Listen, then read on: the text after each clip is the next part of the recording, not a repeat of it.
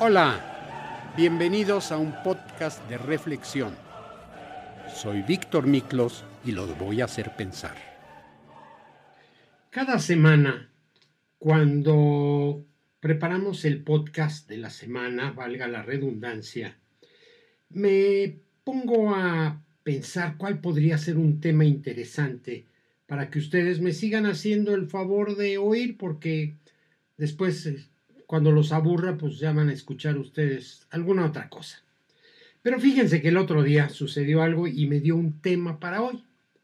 Teníamos una reunión porque cada semana nos reunimos eh, amigos, compañeros todavía de la escuela y jugamos algo que se llama dominó, pero es por computadora. Nos reunimos cuatro y jugamos. Eh, el lunes yo no sabía si se iban a reunir los cuatro, mejor dicho, nos íbamos a reunir los cuatro, y a uno de ellos, que es quien tiene eh, la organización prácticamente de esto, le pregunté, ¿va a haber dominó? Y simplemente me contestó, sí. ¿Sí qué? Y aquí viene la pregunta de cuando hablamos o cuando leemos. A mí me escribió sí, pero el sí puede ser un sí condicional. Sí, sí nos vamos a reunir o sí llegan los demás. Y entonces empecé a pensar cómo lo reconocemos. Ah, y me encontré una palabrita muy interesante. Se llama acento. Si sí le ponemos acento, es afirmativo, no hubiera yo tenido ni la menor duda que sí hay reunión. Y cuando no, entonces puede ser condicional. Imagínense que le preguntan a ustedes, a su novia, a, quien quiera, oye, ¿quieres ser mi novia? Y ella les contesta, sí, qué padre. Pero si les contesta, sí, a ah, caray, ¿qué es la condición? Esto lo tenemos cuando lo tenemos escrito. Cuando hablamos, lo oímos, lo entendemos. Yo podría entender prácticamente la diferencia entre un sí y un sí. ¿Ok? Entonces, este, dije, bueno, pues voy a... ¿Qué es eso del acento? Y entonces me puse a buscar y encontré lo siguiente. La palabra viene de accentus, calco del griego prosodia y vienen varias clasificaciones. Una, relieve en la pronunciación que se da una sílaba, distinguiéndola de las demás por una mayor intensidad, una mayor duración o un tono más alto. Dos, signo ortográfico, que en algunas lenguas se escribe sobre ciertas vocales para identificar alguna particularidad fonética. 3. Signo ortográfico español consistente en una rayita oblicua que baja de derecha a izquierda y que siguiendo unas reglas se escribe sobre determinadas vocales de sílabas con acento como en cámara, útil, allá y muchas otras de las que vamos a platicar más adelante. 4. Modulación de la voz, entonación. Eso es hace. Oye, qué buen acento tienes al hablar inglés también es un uso. quinto, conjunto de particularidades fonéticas, rítmicas y melódicas que caracterizan el habla de un país, región o ciudad. Bueno, quizás pueda parecer difícil, pero si platican ustedes con un jarocho, pues tiene un acento especial. Si platican ustedes con un eh, yucateco, bueno, pues tiene otro acento. En fin, cada uno, pero imagínense que yo presumo de que entiendo y hablo inglés. Y cuando voy al cine veo una película de esas de, donde hablan pues de determinados lugares en Estados Unidos, no les entiendo nada, porque tienen un acento muy peculiar donde juntan palabras, unen palabras y a mí me dejan en veremos.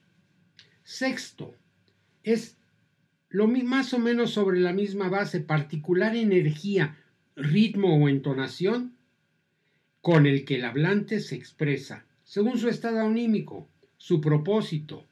Hay acento irritado, óyeme, Insinuante, óyeme. Lastimero, óyeme. Burlón, óyeme. En fin, es otro acento. Séptimo, elemento constitutivo del verso, mediante el cual se marca el ritmo destacando una sílaba sobre las inmediatas. Y octavo, es la importancia o relieve especial que se concede a determinadas ideas, palabras, hechos, fines. Poner el acento en algo con el acento en la mejora de los salarios. Fíjense, parece ser difícil de entender, pero había una revisión en un contrato colectivo de trabajo y se puso especial acento en el monto de los salarios que iban a pagar, en el monto del incremento salarial que iba, ahí se puso acento, es decir, ahí concentraron una cierta importancia, tal como en las palabras al caer el acento, como que toman cierta importancia. Bueno, esta fue la clasificación que me encontré, pero no bastó ahí. Resulta que ya no se habla de acento, se habla de tilde. ¿Conocen ustedes la palabra tilde? Pero yo nunca le he dicho a un amigo mío, oye, qué buen tilde tienes al hablar inglés. No, pero tilde es prácticamente la forma en que en el diccionario de la Real Academia Española se habla del uso, colocación y reglas para los acentos, o llamémoslo de ahora en adelante, tilde. Pero fíjese, no paró ahí mi sorpresa. De pronto me encuentro que hay algo que se llama la tilde diacrítica. ¿Han oído esa palabra? Yo no la había oído. Pero cada vez que hago un podcast aprendo con ustedes algo nuevo. Miren, la tilde diacrítica es aquella que sirve para diferenciar palabras que por lo demás se escriben igual.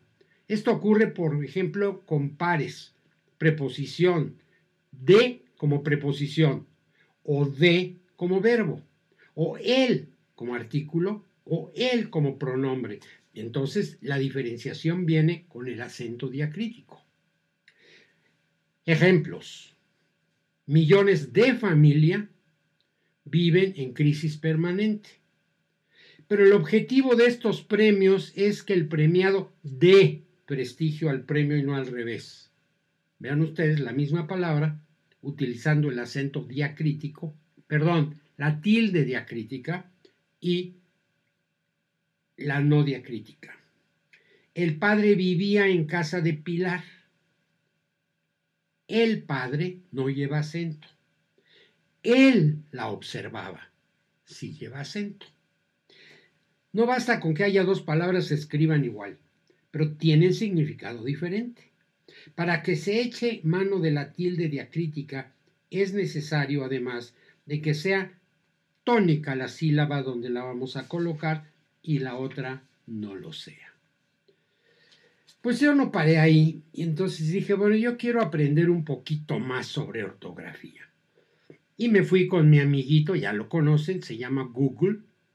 Y ahí empecé a buscar y encontré que, por ejemplo, hay tips para mejorar la ortografía. Parece muy simple, pero así está escrito y dice, ¿quieres mejorar tu ortografía? Lee mucho. Aprende a buscar en el diccionario. Estudia las normas básicas de la ortografía. Revisa las faltas más comunes Haz una lista de los errores que cometes. Utiliza bien los signos ortográficos. Practica haciendo dictados. Repite las palabras que hayas cometido errores. Escribe mucho. Usa los recursos tecnológicos. Esto lo escribió una institución S, S es de Colombia, a mí me parecen muy sencillos, muy elementales, pero tienen su fundamento. Y si quieren vamos a revisar algunas de ellas. Cuando algo no entendieron ustedes, buscan en el diccionario y ahí sabrán cómo se escribe. Las normas básicas, de eso vamos a platicar porque hay todo un libro que yo no conocía, pero ahora ya conozco y ayer hasta la una de la mañana pasé leyéndolo. Revisa las faltas más comunes. Vuélvete crítico según cómo hables. Este, empieza a criticar. Revisa, haz, haz una lista de los errores que cometes. Eso siempre es bueno.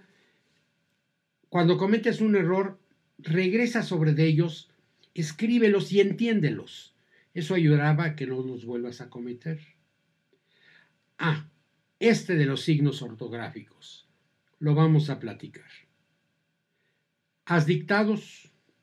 Repite las palabras donde hay errores. Además, escribe mucho. Y cada vez que estés escribiendo y te encuentres una palabra donde tengas dudas, te regresas a la punto número uno, búscalo en el diccionario. Usa recursos tecnológicos.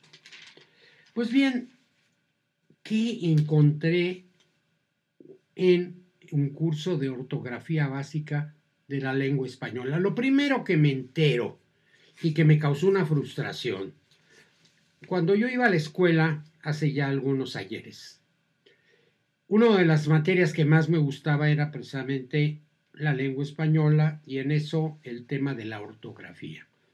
Y me volví bastante estudioso de cómo se debía escribir. ¿Y qué creen? En el 2010, la Real Academia Española cambia las reglas para el uso de los signos ortográficos. Vamos a ver, por ejemplo, qué cambios hicieron. Y miren que, que, ahora estoy arrepentido y debería yo buscar a aquellos que critiqué por escribir mal la ortografía y ahora resulta pues que ya no de los debía yo haber criticado. Pero aquí no puedo aplicar aquella frase de una película que dice haz al tiempo que vuelva. Pues no va a volver. Y yo no creo tampoco encontrarme a las personas que alguna vez les recriminé que estaban escribiendo con faltas de ortografía. Miren, el primero que vi dice uso de la tilde, que es una representación gráfica del acento. Ah, pero hay acento prosódico también. Este cambia el relieve al percibir las palabras. No todas las palabras llevan sílaba tónica. Y esto se divide en hay función prosódica, función diacrítica. Hay palabras iguales con función diferente. Él lo sabe. Pásame el peine. Tú eres buena. No llegaste tú a la reunión. Sé, sé buena persona. Él se comió toda la comida. Entonces verán ustedes las distintas aplicaciones de una misma palabra y ahí lo único que nos defendería para leer adecuadamente es el acento o la tilde. Miren, ¿nunca habías escuchado la palabra cómo la pronuncias y cómo la escribes?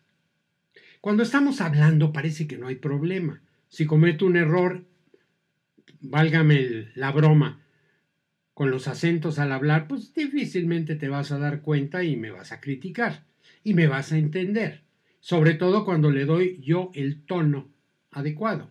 Imagínense, si vas al cine conmigo, es una cosa. Si vas al cine conmigo, es otra. Ya cambió la entonación.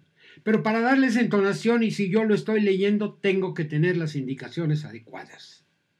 Miren, todas las palabras llevan una sílaba tónica. Hay una función prosódica y hay una función diacrítica. Las palabras iguales, tal como decían, según la función que tengan. No llevan acento las palabras monosílabos, es decir, las que son una sola sílaba cuando se habla,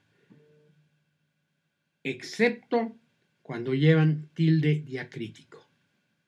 No llevan acento las que terminan en ye, como rey, Y valga la pena que les diga que también los cambios del 2010 dijeron que ya no hay Y, ahora es Y. Y tampoco hay doble L, no hay Y, es doble L. Y tampoco hay Che, es C y H. Ya en lugar de 28, imagínense, ya nomás tenemos 27 letras en el alfabeto. Y así están las modificaciones del 2010. Y me pregunto, ¿cuántos de nosotros sabemos de este tema. Ustedes ojalá y ya lo hayan conocido, así me van a poder criticar. Hay otra palabrita por ahí, hiato, con H. Cuando dos vocales en una palabra se, se, pertenecen a sí mismo a dos sílabas diferentes, entonces sí se acentúan. Por ejemplo, serías, serías. Están las dos vocales y se tienen que separar y se utiliza el, el no sé por qué tengo la cosa de decirle acento cuando le tengo que decir tilde. Por ejemplo, serías, aún, y aún a veces sí y a veces no, porque cuando se refiere a todavía, sí se acentúa. Y cuando se refiere a ni siquiera, no se acentúa. Imagínense todo lo que fui encontrando y espero poderles eh, dar a ustedes la inquietud que se pongan a revisar cómo escriben y cómo leen y cómo se comunican. Para eso son estos podcasts, para sembrarles una inquietud. Recuerden cómo terminamos siempre, ¿verdad? A ver qué harían. Signos ortográficos. Hay muchos. Voy a entrar con ellos un poco más adelante. Hay ah, sílabas donde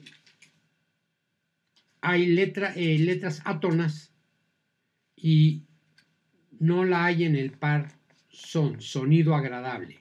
Por ejemplo, mis amigos son a todo dar, no lleva acento. El son de la negra no lleva acento. Pero en el caso de los sustantivos, uno puede tenerlo y otro no hay algo que mencionaron en el texto que se llama La Martiniana, yo no conozco, es un son mixteco, un poema hermoso. Y también pueden ustedes decir que no lleva acento. Estas novelas son fáciles de leer, son, no lleva acento. Por lo tanto, la ortografía de la lengua española del 2010 eliminó dos casos tradicionales de tilde diacrítica, la de los pronombres demostrativos, y la del adverbio solo. ¿Saben ustedes cuáles son los demostrativos? Esos, este, aquellos y similares. Y la más interesante, la del adverbio solo. Les juro que yo siempre tenía metido en mi cabeza decir solo cuando sustituya solamente lleva acento. Y cuando no llevas, eh, no sustituye, no lleva acento. Por ejemplo, yo estaba solo. No lleva acento. Solo estaba yo. Sí lleva acento. Así era. Pero ¿qué creen? Ya cambió. La tilde aquí no diferencia una palabra tónica de otra átona, por los dos miembros del par eran tónicos. Posiblemente el de la tilde diacrítica haya sido uno de los ámbitos que más se han visto afectados por las reformas de esta última edición del 2010 de la ortografía académica, puesto que también se ha eliminado lo que según las reglas antiguas se colocaba sobre la conjunción o o cuando iba entre cifras. Yo me acuerdo haber escrito que escribía yo son 12 o 14 y en la o para que no pudiese confundirse con un cero le ponía yo un acento. Pues ahora no, ahora la o ya no lleva acento o tilde como ustedes gusten llamarle. Después de estas reformas, la tilde diacrítica está reducida a tres ámbitos. Y déjenme ponerle algunos ejemplos que son ocho pares de monosílabos. Estos enlaces vienen eh, explicados. Por ejemplo, mi y mi, pronombre personal frente al posesivo. Esta es mi casa. ¿Sí? Pero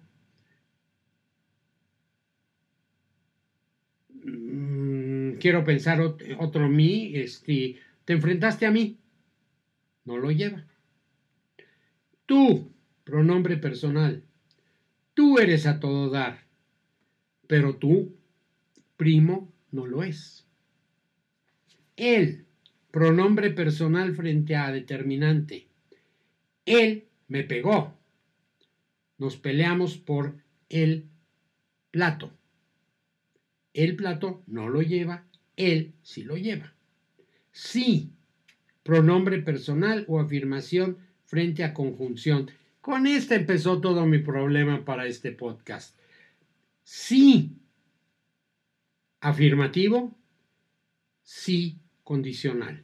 Y de esto ya platicamos en algún otro podcast para poder entender estas cosas. Recuerden que hay una diferencia. Una cosa es cómo hablamos y otra cosa es cuando estamos leyendo y cuando estamos escribiendo para que alguien lo lea y lo entienda en el sentido que lo quiero decir. Esta es una cuestión muy importante para tomar en cuenta. De, hay un verbo y hay una proposición. Que me dé la hora, por favor, de su reloj. Sé es un verbo frente a un pronombre personal. Yo sé que me quieres mucho. Y se te nota. Más comparativo de superioridad frente a una conjunción. Mientras me asomo más a la ventana, más riesgo tengo de caerme. Ahora hay otras interrogativas también dentro de este tema. ¿Qué? ¿Cuál? quién, cómo, cuánto, cuál, cuándo y dónde. Y ahora viene uno muy interesante, que es el adverbio aún. ¿Le ponen ustedes acento o no le ponen ustedes acento? Perdón, tilde. Vamos a hablar bien. Aunque nunca, vuelvo a decir, nunca le he dicho a alguien, oye, tienes muy buen tilde al hablar inglés o le digo, tienes buen acento, o le digo, no sé qué le digo, ¿verdad? Bueno, para terminar, hay ejercicios sobre la palabra aún y la vamos a ver más adelante. Hay que aclarar que cuando no hay posibilidad de confusión porque no existe otra palabra homógrafa, homo similar, grafos escrito, tampoco es necesario la tilde diacrítica. Esto ocurre con el, pronombre ti, Muchos escriben erróneamente la, con tilde por analogía en mí y sí, pero en ti no lleva tilde. Hay un ah, señor Roberto Rey Agudo que nos dice lo siguiente, esto me llamó la atención. Tengo acento, y tú también. Soy un inmigrante que ha pasado casi tanto tiempo en Estados Unidos como mi país de origen, España. También soy el director de los programas de español y portugués en la Universidad de Dartmouth. Estos dos factores explican, aunque solo parcialmente, por qué siento una debilidad especial por el programa Los Americanos. Un matrimonio de agentes encubiertos que vive en Washington. Es imposible que sea el único que vio con buenos ojos que los nominaran al Emmy. Lo que me interesa como lingüista es que los Jennings son, como lo dice el primer episodio, espías super secretos que viven en la casa de al lado y hablan mejor inglés que nosotros. Ni siquiera su vecino, un agente del FBI que trabaja en el área de contraespionaje, sospecha nada. Por la vida que llevo inmerso a profundidad en el trabajo de enseñar y aprender otro idioma, fue divertido ver una serie en la cual la capacidad para hablar una segunda lengua de los personajes principales era tan crucial para la trama. Sin embargo, la premisa de que se puede hablar otro idioma sin acento es equivocada. En realidad, no es posible. Volver un fetiche ciertos acentos y menospreciar otros puede generar una verdadera discriminación al momento de presentarse en Pues aquí dice entrevistas laborales, pero vayan ustedes a la frontera y pues nosotros tenemos la forma de llamarles pochos, ¿no? Y tienen un acento especial. Mira, voy para atrás. Porque viene del inglés coming back. Entonces son modismos aplicables según lo de las personas.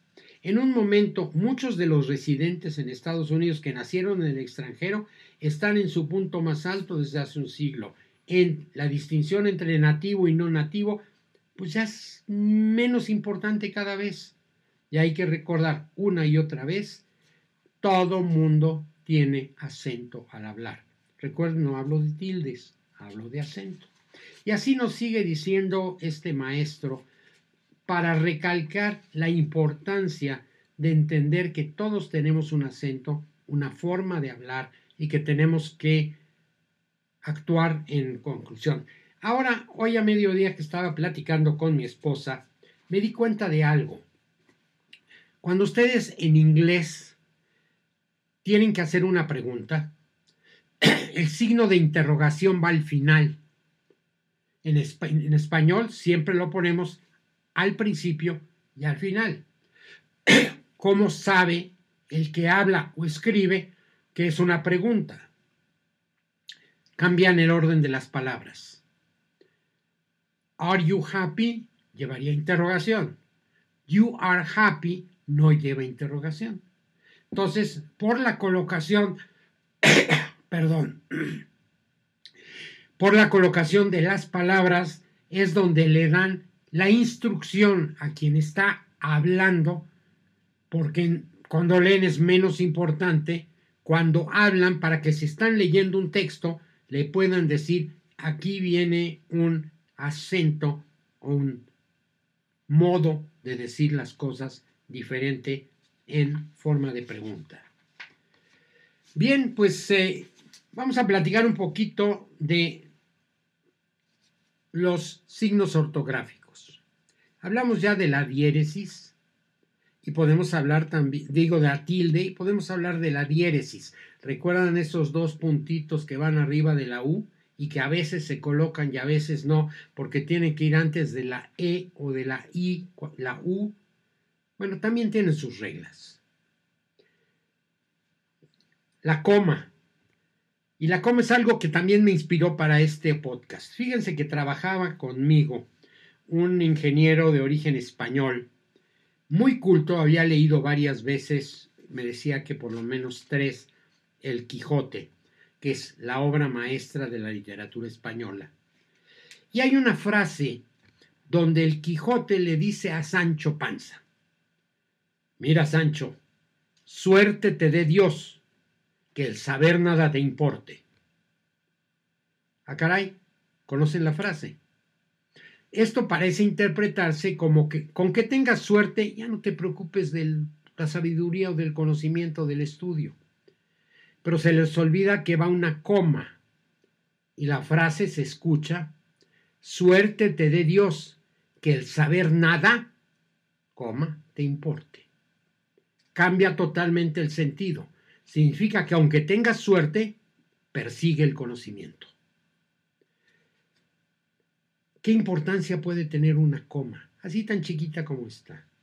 La coma es un signo de puntuación que delimita unidades lingüísticas menores al enunciado. Se escribe pegada a la palabra que la precede y separada por un espacio de la palabra o signo que le sigue.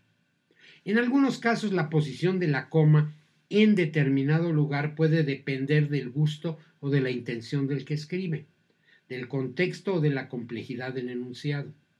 En este caso, la posición de la coma no produce cambios sintácticos o semánticos, solo afecta el enfoque que se le da al mensaje, a los matices que le quiere dar o a la claridad del mensaje. Por ejemplo, una coma opcional.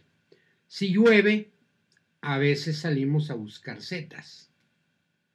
Bueno, la primer coma sí, pero a veces coma salimos a buscar setas se pronunciaría si llueve, a veces salimos a buscar setas. Y es opcional en el sentido que le queramos decir a la frase. Íbamos a ir juntos al cine, pero, coma, al final, coma, no nos pusimos de acuerdo. Hay quien lo leería, íbamos a ir juntos al cine, pero al final no nos pusimos de acuerdo. A las 8 de la mañana, coma, hago deporte. La ortografía de la lengua española en el 2010 establece que el uso de la coma debe ser racional y equilibrado, pues el exceso de comas en la escritura produce un estilo de redacción trabado, lo que entorpece la legibilidad del, texto. Una coma obligatoria o distintiva. Miren, a veces la presencia o ausencia de la coma sirve para distinguir entre sentidos posibles de un mismo enunciado y suele modificar las relaciones sintácticas. Vean un ejemplo. Lo hizo, coma, lamentablemente. La presencia de la coma ayuda a interpretar que lamentamos que hiciera algo. Porque si le hemos corrido, lo hizo lamentablemente, cambia todo el sentido. La ausencia de la coma cambia cómo queremos que se nos entiende lo que estamos diciendo. Como se puede observar, este uso de la coma en estos casos difiere. Por lo tanto, es muy importante considerar que la coma ayuda a aclarar dependencias de las unidades sintácticas. Pero no siempre las ambigüedades pueden solucionar con el empleo de la coma distintiva. Habrá ocasiones en que en lugar de usar una coma, pues hay que cambiar la redacción. Recuerda, la coma no se utiliza para marcar o señalar pausas en los enunciados. Sirve, como vimos en el párrafo anterior, para distinguir un significado de otro o para evitar antigüedades. Además, el empleo irracional y desequilibrado de la coma produce un estilo de redacción trabado, lo cual afecta la legitimidad de un texto. Tengo, podría yo hablarles también un buen rato de la que es la tilde diacrítica, que se aplica principalmente en monosílabos, tal como el, aún y que. Aquí les voy a decir, dice, el oído siempre es un buen aliado para la correcta acentuación de las palabras que se escriben igual o de forma parecida, pero que tienen diferentes significados. Si no se tiene un buen oído, mejor será la distinción por categoría gramatical y algunos trucos mnemotécnicos, ya que sabiendo que las notas musicales no se acentúan, do, re, mi, fa, sol, la, si, y que los nombres de las letras tampoco se acentúan, la B, la C, la D, la H, la J. Mm, y que más siempre se acentúa salvo cuando se puede sustituir por pero, que nos quitamos más de un quebradero de cabeza. ¿Alguien ha dudado de sobre cómo se escribían algunas estas letras como la K, la Q o la X? ¿Cómo serían sus plurales? Kas, Kaes, Qs, Ques, Pes o Pes. Las primeras son opciones correctas. Hay otras excepciones como las palabras tónicas. Di qué quieres comer si lleva acento. Di un abrazo a mi primo. No lleva acento. Fue, una, fue al cine. No lleva acento. Fue un villano. Él vino muy rápido. Sí lleva acento. El vino está muy dulce, no lleva acento. Di lo que pidieron, di esto. Espero que con esto se les levante, también se les presente la inquietud de ponerse a leer cómo debemos escribir y cómo debemos hablar. Miren, hay monosílabos sin tilde y con tilde. Él, cuando es artículo, no lleva acento. Cuando es pronombre personal, sí lleva acento. En la primera el niño es rubio, en la segunda él es tímido. Tú, posesivo, tu coche es verde, no lleva. Tú, pronombre personal, tú siempre dices la verdad. Mi, mi coche es verde. Mi, para mí son las fresas. Te, pronombre personal, te